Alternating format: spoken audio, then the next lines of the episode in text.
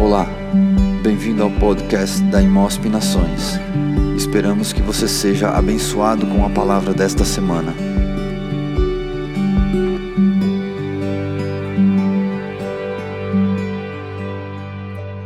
Em Mateus capítulo 24, Mateus capítulo 24, o versículo é o 3 ao 14. A versão que eu lerei é a NVI. Amor, uma questão de sobrevivência, esse é o tema da mensagem. E a palavra do Senhor diz assim, em Mateus 24, do 3 ao 24. Acompanhe comigo.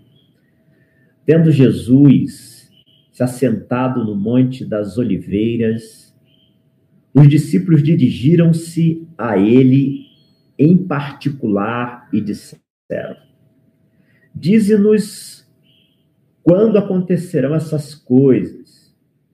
Qual será o sinal da tua vinda e do fim dos tempos? Jesus respondeu: Cuidado que ninguém os engane, pois muitos virão em meu nome dizendo: Eu sou Cristo. E enganarão a muitos. E vocês ouvirão falar de guerras e de rumores de guerras. Mas não tenham medo é necessário que tais coisas aconteçam, mas ainda não é o fim. Nação se levantará contra nação, reino contra reino. Haverá fome, terremotos em vários lugares. Tudo isso será o início das dores. Versículo 9. Então eles os entregarão para serem perseguidos e condenados à morte e vocês serão odiados por todas as nações por minha causa. Naquele tempo, muitos ficarão escandalizados, trairão e odiarão uns aos outros. E numerosos falsos profetas surgirão e enganarão a muitos.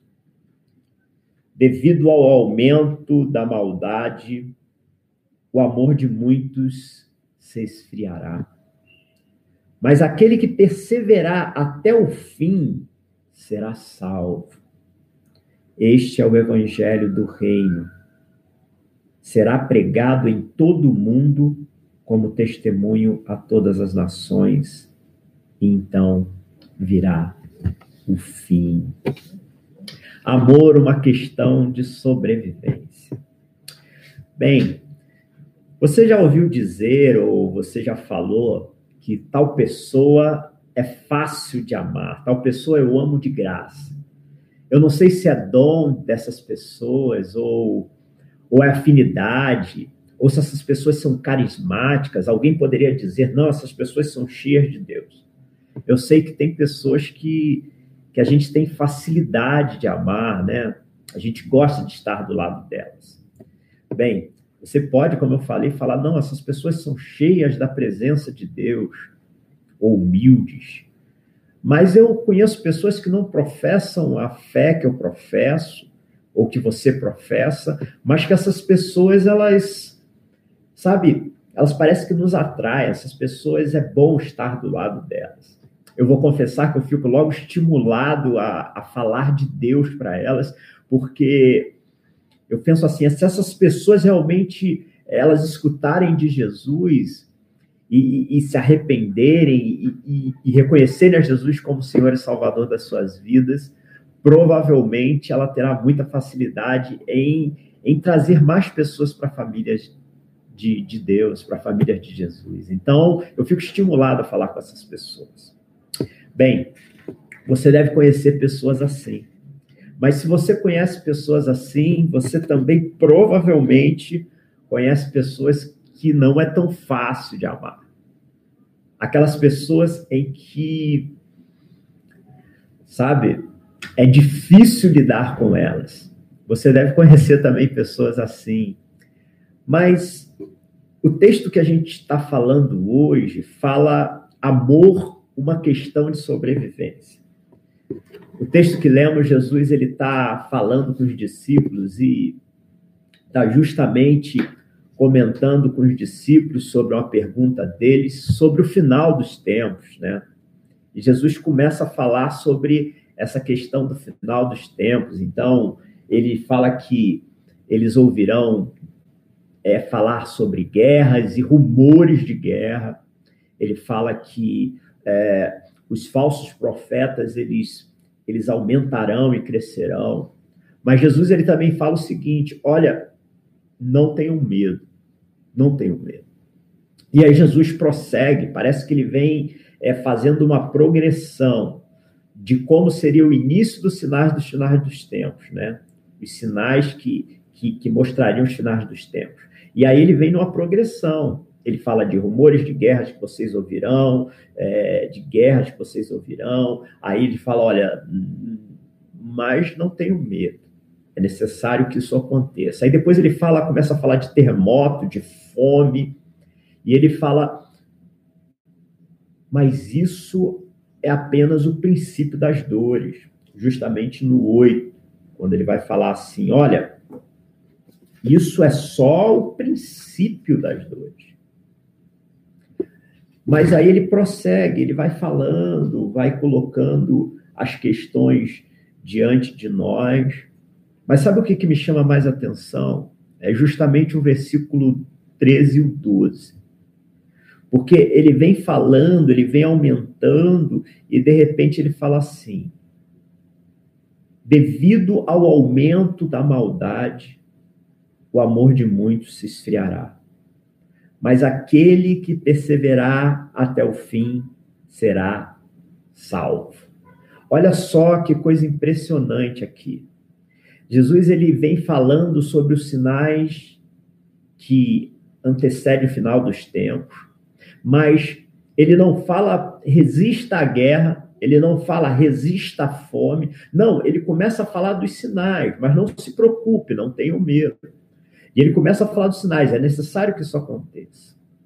E ele começa a falar dos sinais, dos sinais, dos sinais, só que chega um momento que ele fala, depois desses sinais, ele fala assim: e a maldade iria aumentar demais.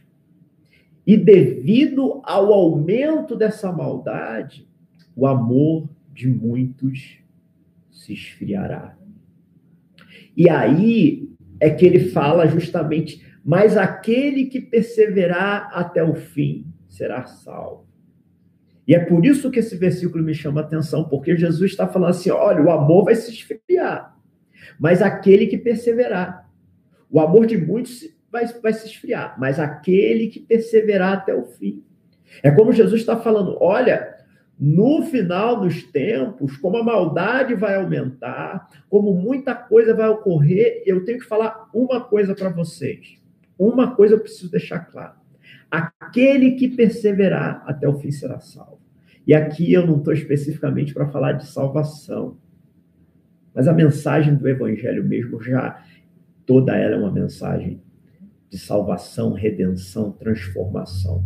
Mas o que eu queria nessa manhã falar com você, para o teu coração, é que se todos os sinais que estão acontecendo ao nosso redor, uma das coisas que Jesus fala, se se nós pensarmos no final dos tempos, que não necessariamente eu acho que esse é o final dos tempos, é algo que me preocupa muito, porque ele fala assim: Devido ao aumento da maldade, o amor de muitos se esfriaria, mas aquele que perseverar. Então, o que, que nós precisamos fazer? Tranquilo, nós precisamos perseverar em amor. Esse é o básico da mensagem. Precisamos perseverar em amor, porque aquele que perseverar será salvo. E aí, a minha pergunta, eu acho que deve ser a sua: que amor é esse que Deus está falando? Que amor é esse que o Deus Filho, que Jesus está falando? Será que é o amor de irmão? Será que é o amor é, é, de atração, de namorados ou de afinidade? Não, não é esse amor que, que Jesus está falando nesse texto. Se ele quisesse falar desse amor de irmãos ou de afinidades, ele poderia usar é, o, a palavra filéu, que você vai conhecer de filosofia, amor mas esse filéu é o amor que, que tem a raiz da palavra fraternal, é, é o amor de irmão, é um amor de afinidade. E ele envolve sentimentos. A base dele vai estar muito nisso. Se ele quisesse falar de um amor de atração sexual, por exemplo, atração física, ele falaria de repente o amor eros, essa seria a palavra usada. Mas a palavra que ele se usa para o amor que se esfriaria no final dos tempos é a palavra agape, que não tem na sua base sentimentos, que não tem na sua base principal, pelo menos, afinidade. A base do amor agape é escolha, eu escolho amar, como Deus nos escolheu amar, e obediência, como Cristo obedeceu a Deus Pai e na Trindade, o plano que haveria de redenção das, por nós foi obedecido em amor. Um amor que não tem a ver com sentimentos, mas um amor que tem a ver com obediência. Um amor que tem a ver com escolha. Porque se ele tivesse a ver com a sua base em sentimentos, hoje eu sinto, amanhã eu não sinto. Então Deus simplesmente falaria: Eu não sinto mais nada por vocês. E o plano de redenção ele não seria cumprido. É por isso que quando Jesus está diante do Calvário, muito próximo da crucificação, aí Jesus vai falar assim: Pai, se for possível, afasta de mim esse cálice.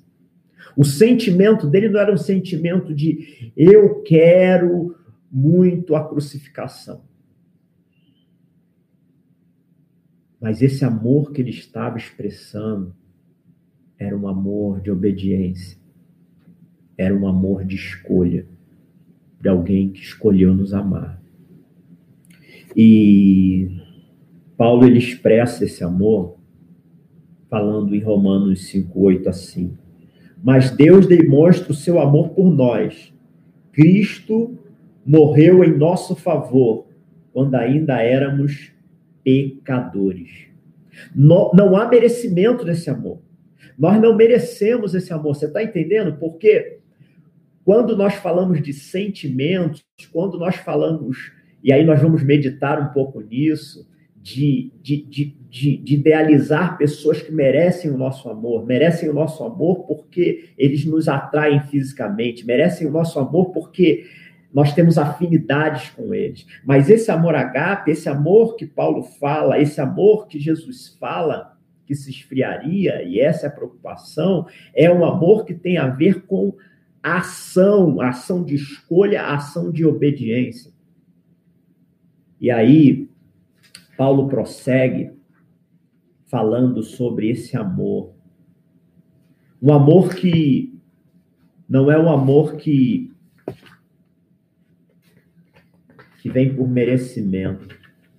E aí, em Romanos 5,10, Paulo vai falar exatamente: se quando éramos inimigos de Deus, fomos reconciliados com Ele mediante a morte do seu filho, quanto mais agora tendo sido reconciliados, seremos salvos por sua vida. Que amor é esse, né? Tem até uma música que fala assim. Não é o amor que envolve simplesmente o gostar, porque senão eu gostaria de uns e não gostaria de outros. Não é o amor que envolve merecimento, senão a graça não estaria aberta para todos, estaria abertas para uns e não para outros. É um amor que envolve algo que não merecemos. É por isso que é um amor pela graça. Você e eu não merecemos, mas Deus escolheu nos amar. Deus escolheu te amar. E o que ele pede é que nós venhamos a amar como ele nos amou. E olha só que interessante durante essa minha caminhada com Jesus, é, eu tenho vivido muitos relacionamentos, e vocês também, seja relacionamentos no trabalho, relacionamento familiares, relacionamento conjugal, relacionamento de pai para com vários relacionamentos, relacionamentos profissionais, né, como eu falei.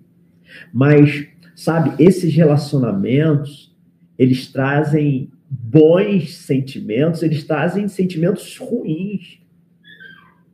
Porque muitas vezes nós somos contrariados nesse, nesses relacionamentos. Muitas vezes a nossa opinião, ela não é a que vai prevalecer.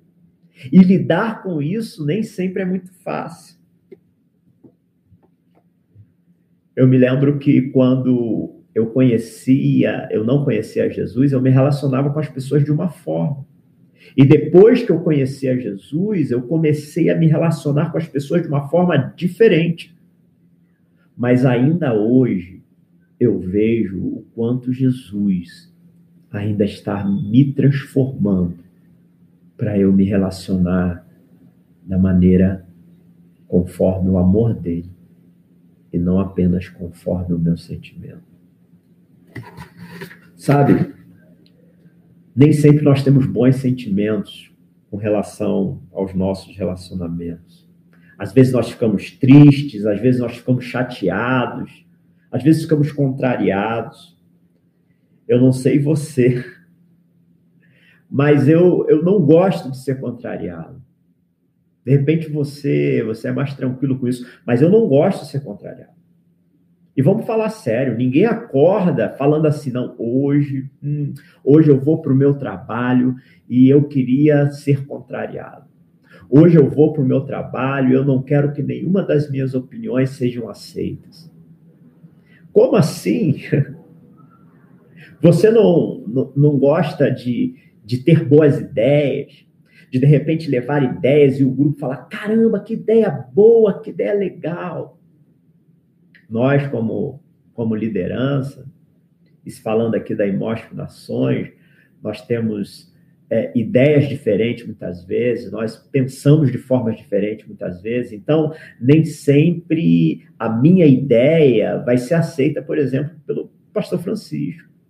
Nem sempre a ideia dele vai ser aceita por mim, não vou concordar totalmente. Nem sempre a ideia do Carlão vai ser aceita nem sempre colocando o pastor Daniel como o, o pastor titular da igreja como um todo, nem sempre a opinião dele eu vou concordar totalmente. E às vezes vão gerar sentimentos em nós. Mas isso não quer dizer que eu devo me deixar ser dominado por esses sentimentos. Então, se a ideia for algo que eu concordo, então eu fico animado e, e aí eu faço tudo para que isso dê certo. Então, eu, eu concordo com ele, eu estou feliz com ele, eu ando com ele. Mas se essa ideia não está de acordo com, com, com totalmente da forma como eu penso, então agora é, eu, eu, eu, eu eu rejeito totalmente a pessoa e não a ideia da pessoa para complicar mais ainda. Essa caminhada, na realidade, é uma caminhada de amadurecimento. Essa caminhada é uma caminhada de aprendizado. Mas sabe, o Jesus ele ensina a gente orar até pelos nossos inimigos, oponentes. Então, como que nós não temos que aprender a lidar com aqueles que estão mais próximos.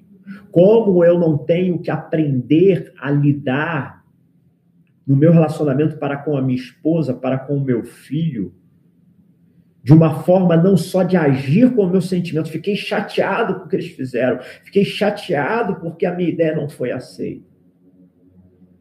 Então eu tenho que pedir ao Senhor direcionamento, eu tenho que crer que aquele que habita em mim é maior do que aquele que habita no mundo. 1 João 4,4. E eu não devo deixar que, que esses sentimentos eles me dominem a ponto de eu só agir é, a partir deles. Então, se eu estou alegre, eu ajo em alegria. Se eu estou concordando, eu ajo em concordância. Se eu estou triste, eu ajo em tristeza. Se eu estou com raiva, eu ajo com raiva. Não! Nós devemos buscar ser guiados pelo Espírito Santo de Deus.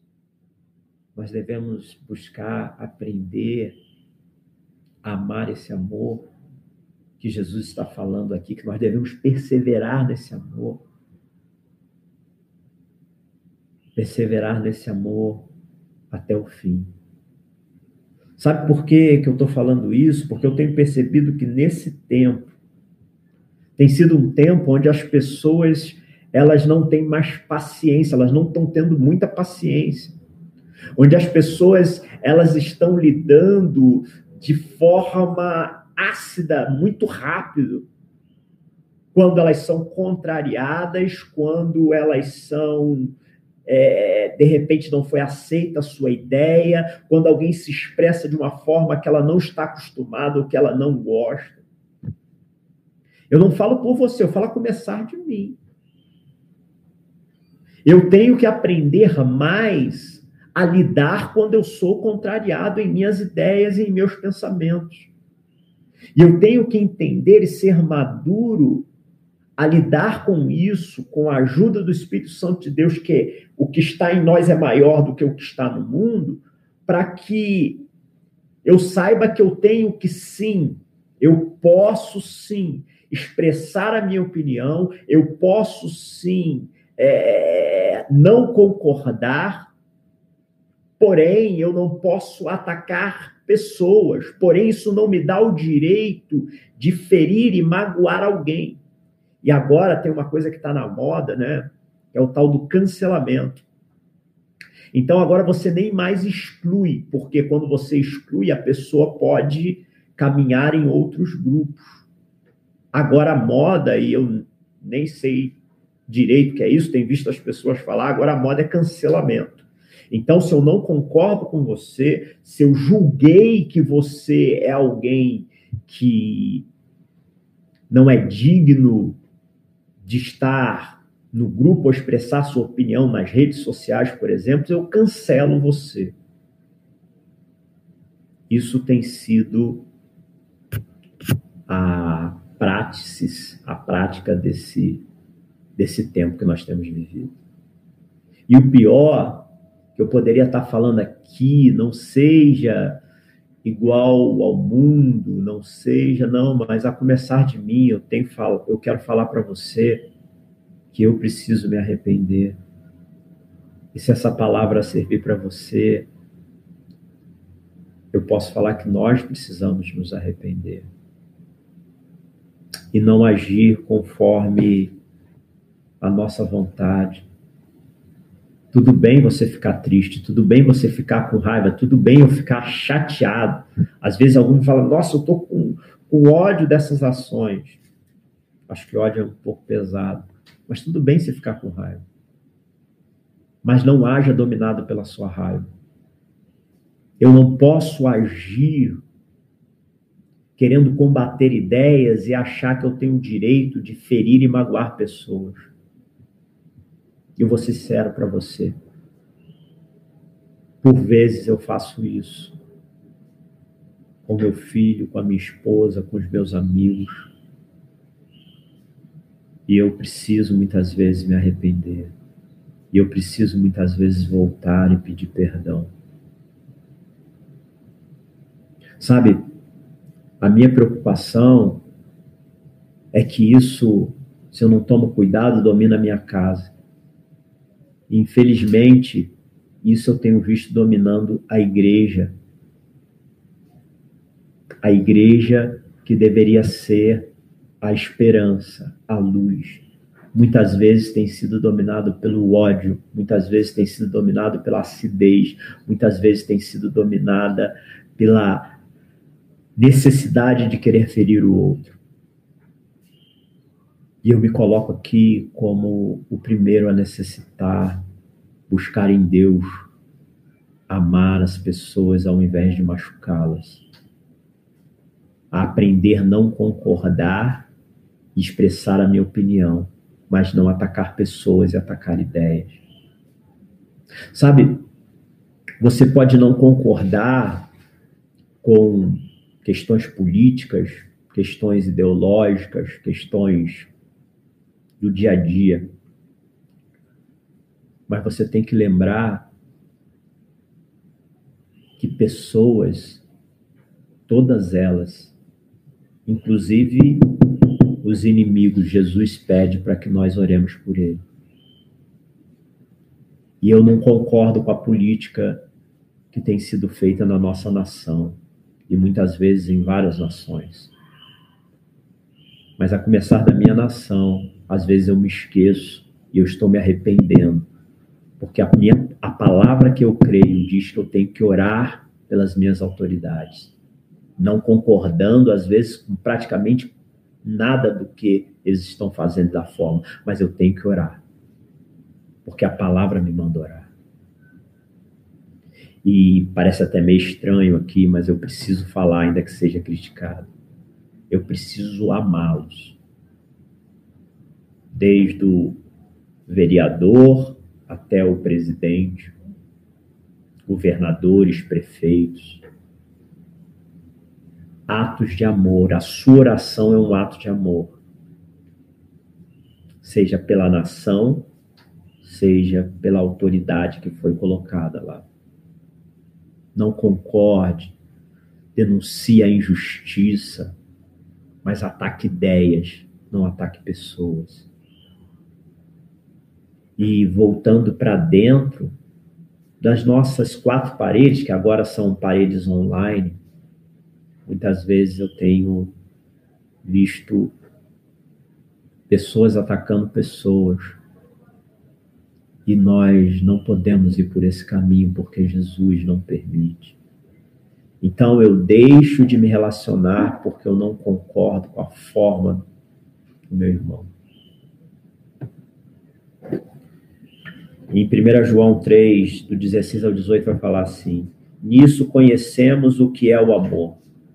Jesus deu sua vida por nós e devemos dar a vida por nossos irmãos.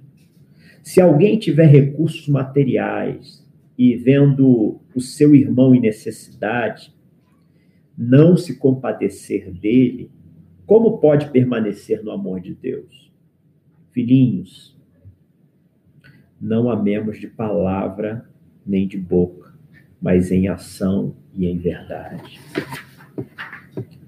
Sabe, gente, o milagre do amor de Deus é que ele nos transforma. O Espírito Santo que habita em nós nos surpreende, nos leva a fazer aquilo que não queremos fazer, mas o que Deus quer que nós façamos. É por isso que eu tenho esperança, apesar de ver muita coisa acontecendo de errado. Por isso que eu tenho esperança com a minha própria vida, porque dia após dia eu, eu sou transformado por esse amor de Deus. Olha o que, que o apóstolo Paulo vai falar em Romanos 7, do 19 ao 20.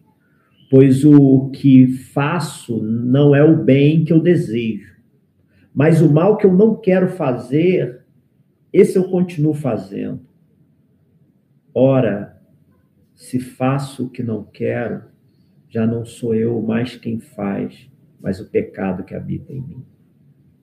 Paulo, num outro contexto, vai falar dessa luta entre ele até quer fazer o bem, mas acaba não fazendo, ele não quer fazer o mal, mas ele acaba fazendo, sabe? Você não quer ofender alguém, mas quando você vê, você já ofendeu. Você não quer machucar alguém, mas quando você vê, você já machucou. Mas como explicar Paulo, um homem piedoso, falando isso dele mesmo? Porque o Paulo sabia que quando ele agia em amor, quando ele agia em atos de amor, é porque ele não estava agindo por ele mesmo, ele estava agindo direcionado e guiado pelo Espírito Santo de Deus, direcionado por um amor que não tem a ver com sentimentos, mas um amor que tem a ver com a escolha e obediência a Deus. Não deixe ser guiado pelo seu estresse. Não deixe ser guiado pela sua raiva, pela sua frustração. Não deixe-se ser guiado pelas suas paixões. Busque sinceramente ser guiado pelo Espírito Santo de Deus. Guardadas as devidas proporções, se alguém não pode amar ao seu irmão que está vendo, como você pode amar a Deus que não vê? Isso de Jesus. E fazendo um paralelo a isso, se não conseguimos amar a nós mesmos, que professamos a mesma fé, quanto mais amar aqueles que estão afastados de Deus. 1 João 4,20 vai dizer o que eu acabei de falar, que João fala. Se alguém afirmar eu amo a Deus, mas odiar o seu irmão, é mentiroso. Pois quem não ama ao seu irmão, a quem vê, não pode amar a Deus, a quem não vê. Eu tenho buscado estudar um pouco mais sobre cuidado, cuidado pastoral, aconselhamento. E um dos pensadores falou algo que eu estou estudando falou algo que me surpreendeu, mas que eu comecei a olhar na prática e vi que ele estava certo. Ele fala que sobre a teologia do cuidado, ele vai falar que aquele mesmo que cuida é o mesmo que oprime. E de início eu falei, fiquei assustado. Como assim? Aquele que cuida é o que oprime? E quando eu fui ver ele discorrendo o seu pensamento, eu comecei a olhar para mim e ver que muitas vezes eu, no querer cuidar do meu filho, muitas vezes eu fico muito próximo de oprimi-lo, a linha é muito tênue. Em querer cuidar do meu cônjuge, muitas vezes eu sou aquele que oprimo.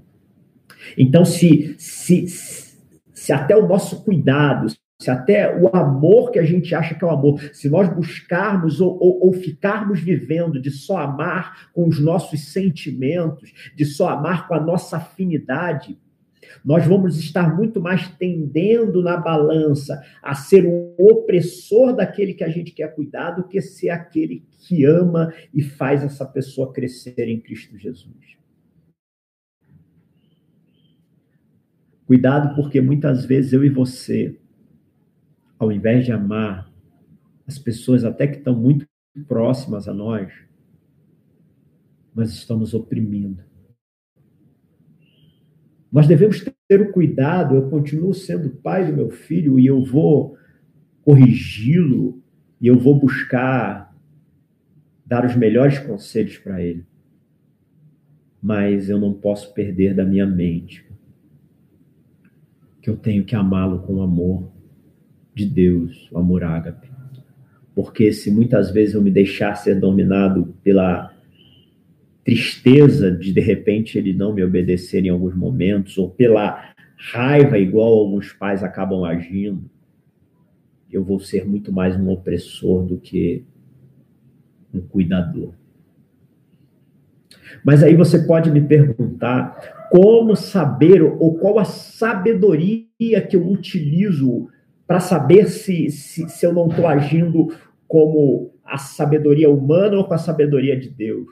E aí nós vamos para Tiago, Tiago 3,17. Escuta só para você discernir se você está agindo com a sabedoria humana ou com a sabedoria de Deus. Mas a sabedoria, no Tiago 3,17, diz assim: Mas a sabedoria que vem do alto Antes de tudo, ela é pura. Depois, pacífica, amável, compreensiva, cheia de misericórdia e de bons frutos, imparcial e sincera. Essa é a sabedoria de Deus. Pura, pacífica, amável.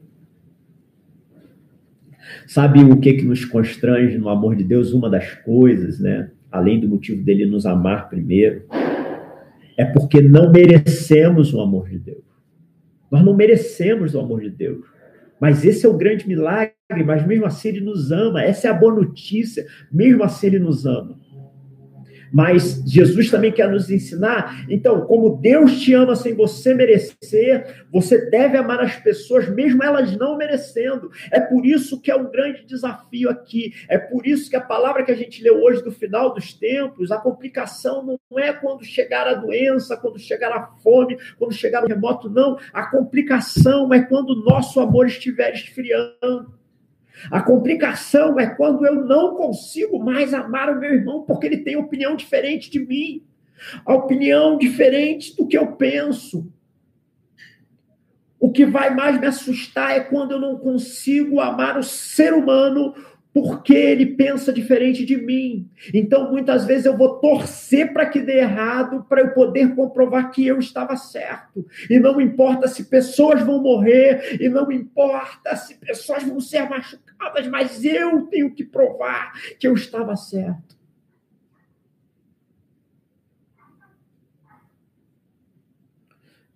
Para o final, eu queria ler 1 Pedro 3, o 8 ao 11, que vai falar sobre esse amor, que é uma questão de sobrevivência. Pedro, 1 Pedro 3, do 8 ao 11, diz assim: Quanto ao mar, tenham todos o mesmo pensar, sejam compassivos, amem-se fraternalmente, sejam misericordiosos e humildes não retribuam mal com mal, nem insulto com insulto. Pelo contrário, bendigam, pois para isso vocês foram chamados para receberem bênção por herança.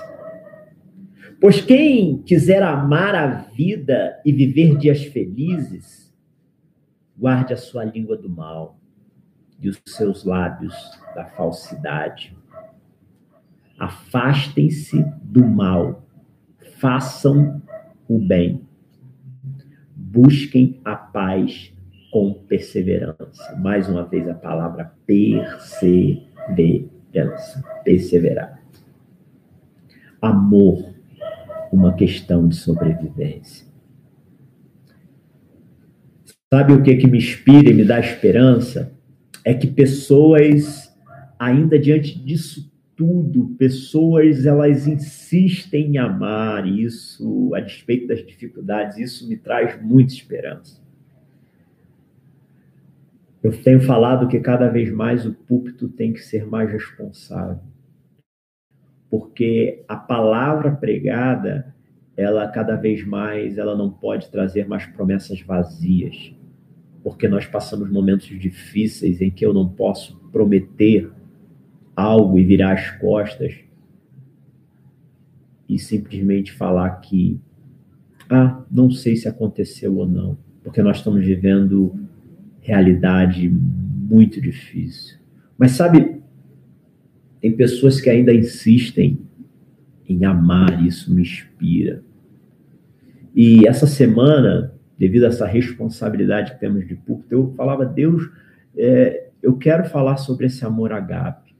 Eu quero falar sobre esse amor que não envolve sentimentos, mas a base dele, pelo menos a base, não envolve tantos sentimentos, mas a base dele é obediência escolha. Mas eu quero, eu quero experimentar isso, eu quero, eu quero trazer para os meus irmãos algo palpável para que eles realmente possam comigo testemunhar desse amor. E eu orava a Deus, pedindo essa semana, fala Deus comigo, fala, fala, fala. E aí, no meio da semana, contar um breve testemunho para vocês. No meio da semana, o meu filho me liga e, e a mãe dele estava dormindo, porque tinha acordado muito cedo do trabalho, e ele me liga, um pouco até assustado, e falando: pai, olha, tem alguém lá embaixo interfonando na portaria e falando que quer entregar uma sacola para eu descer. Eu falei: não, filho. Não, você não desce, não, porque eu não sei o que, que é. Não. Pode deixar que eu resolvo isso, eu vou ligar para a portaria. Eu ligo para a portaria, e nisso que eu ligo para a portaria, é, achando que era uma, um erro de número, não sei, um golpe. Fiquei preocupado. E eu pedi para perguntar o nome da pessoa, se era empresa ou o que que era. E aí a, a, o porteiro virou e falou: não, é, é tal pessoa. Eu falei: não, eu, eu não conheço essa pessoa. Eu não conheço. Só que a pessoa insistiu, certo? E aí ela, me, ela mandou falar para mim quem havia mandado ela trazer aquela sacola. E aí, e aí eu falei, ah, aí eu entendi. Eu falei, não, essas pessoas eu conheço. Pode receber. Vou receber essa sacola. Irmãos, deixa eu falar uma coisa para vocês. Para ficar bem claro aqui. Eu não estou passando por nenhum tipo de dificuldade financeira ou qualquer outro tipo de necessidade. Deus, pela sua graça, tem nos, tem nos sustentado. Mas eu estava orando a Deus e logo que a gente recebeu essa sacola, foi muito diretamente uma resposta de Deus para minha vida a gente estava com a nossa dispensa vazia de itens específicos, muito específicos. E minha esposa já estava falando comigo alguns dias: olha, precisa comprar, precisa comprar. E a gente ia se virando da maneira que dava. Eu não estava tendo tempo, eu tinha o dinheiro na mão para comprar, e eu não estava tendo tempo para ir comprar. E aí a dispensa estava vazia especificamente desses itens. E quando a gente recebeu ali aquela encomenda, era exatamente o que a gente precisava naquele momento. Eu agradeci essas pessoas e sou muito grato. Mas sabe o que eu mais agradeci e testemunhei para essas pessoas e quero testemunhar para vocês? É que eu não estava precisando, eu não estava fazendo aniversário ou qualquer data específica, mas alguém parou, alguém dispensou um tempo para poder justamente ser um instrumento de Deus na vida da minha família. E, e ainda para ser mais memorável ainda, sendo uma resposta de oração. E aí, isso me faz lembrar que eu quero fazer um paralelo com vocês para a gente já encerrar. Me faz lembrar do meu trabalho. Presta atenção. No meu trabalho, nós fazemos manutenções preventivas. E muitas vezes as pessoas vêm me perguntar, eu sendo da aeronáutica, como mecânico né, de, de aviões, faço manutenções em aviões, as pessoas vêm me perguntar: você é o que conserta o avião quando ele quebra? Aí, às vezes, eu falo: é, isso, isso. Mas a maioria das pessoas não sabe que o que a gente faz, a manutenção ou o trabalho, ou a nossa missão, é justamente trabalhar para que esse avião não dê defeito. Porque na minha escola de formação, fala assim: olha, lá em cima não tem acostamento. Então, nosso trabalho é um trabalho preventivo. A, a, nossa maior missão não é consertar os aviões, a nossa maior missão é fazer com que esses aviões não venham a dar defeitos. E aí, nós fazemos manutenções preventivas antes de dar qualquer problema. Você pode falar, pô, mas esse item tá bom. Não, ele tem que ser removido. Ele precisa ter um ato de manutenção dele preventiva. E é aqui que eu queria te convidar, é aqui que eu queria te chamar a, a de alguma forma, receber essa mensagem. A fazer atos de amor preventivo fazer atos de amor para com aqueles que não necessariamente merecem, com aqueles que não necessariamente estão precisando agora.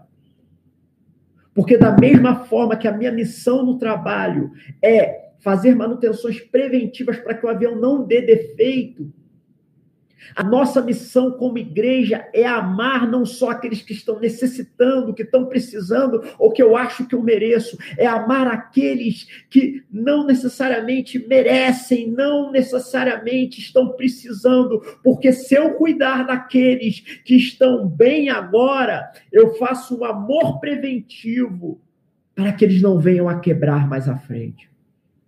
Como o avião também, muitas vezes eu tenho que consertar, ou a equipe tem que consertar os aviões, porque eles estão dando algum tipo de problema, correto. Mas nós não podemos parar de consertar, de fazer manutenções preventivas naqueles que não deram nenhum problema, porque a intenção não é consertar o que está quebrado, a intenção é prevenir para que eles não quebrem. Então, nesse tempo, é um tempo que você precisa ajudar os necessitados. Eu preciso, que nós precisamos amar aqueles que estão carecendo, aqueles que estão ansiosos, aqueles que estão sobre depressão. Mas nós também precisamos amar aquelas pessoas que não necessariamente estão carecendo ou precisando do nosso amor agora. Mas são atos de amor como esse que eu recebi essa semana, que me encorajam, que são resposta de Deus na nossa vida. De repente, a sua ligação, o seu ato de amor está sendo algo que alguém está orando, está falando, Deus, eu não estou precisando de arroz, Deus, eu não estou precisando é, nem mesmo que alguém venha me dar os parabéns, mas Deus, eu quero ouvir a sua voz e você é instrumento de Deus nesse tempo. O amor de muitos se esfriaria. Mas Jesus está falando, persevere até o final, será salvo. Então, a luz nesse momento de trevas, quando o amor está se esfriando, ou virá se esfriar, mas ainda é a igreja. E nós, como igreja, devemos amar. E não amar aqueles que achamos que merecemos, e não amar aqueles que têm a mesma opinião que nós. Nós devemos amar aqueles mesmos que são difíceis amar. Eu tenho uma gata aqui em casa. E sabe, muitas vezes é difícil amá-la, porque quando eu vou fazer um ato de amor, alguém em casa vai fazer, o instinto dela é morder, o instinto dela é, é, é ferir, e muitas vezes nós temos marcas. Mas não é por isso. Às vezes eu brinco até em casa, eu vou dar essa gata, porque ela é, mordeu, ela machucou. Mas não nós aprendemos a amar a, a gata. Então, se eu posso aprender a amar um animal, como eu não posso me lançar a buscar, a amar o ser humano, que é a coroa da criação de Deus? Eu queria convidar você, brevemente, a orar comigo para que nós busquemos fazer ação de amor, sim. Esse amor agape, um amor que envolve escolha e obediência. Mas também ser instrumentos desse amor, do amor de Deus, com ações de amores, amor preventivo. Ligue para aquela pessoa que você não tem muita afinidade.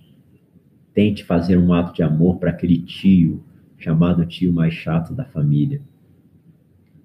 Ame ao seu irmão, mesmo quando você achar que ele não merece, porque Deus nos amou, mesmo nós não sendo merecedores. Vamos orar. Deus, obrigado, Senhor. Obrigado pelo teu amor, pela tua graça, pela tua infinita misericórdia. Obrigado, porque a tua fidelidade tem nos guardado. Mas, Pai, nos ajuda a amar aqueles que nós não temos afinidades, aqueles que nós temos opiniões diferentes. Nos ajude a amar o necessitado, sim. Nos ajude a amar, Senhor, aqueles que estão carecendo de um ato de amor, aqueles que estão ansiosos, deprimidos, perdendo seus familiares, mas não nos deixe esquecer que nós precisamos ter um amor preventivo, um amor que ama antes mesmo da pessoa precisar, porque se não amarmos assim, nós veremos as pessoas quebrando, e aí teremos que amar para consertar aquilo que foi quebrado, quando nós podemos amar para que essas pessoas não quebrem. Eu preciso do teu amor e do amor dos meus irmãos. Me ajuda também a amá-los, como o Senhor nos amou. Dada a tua graça, em nome de Jesus.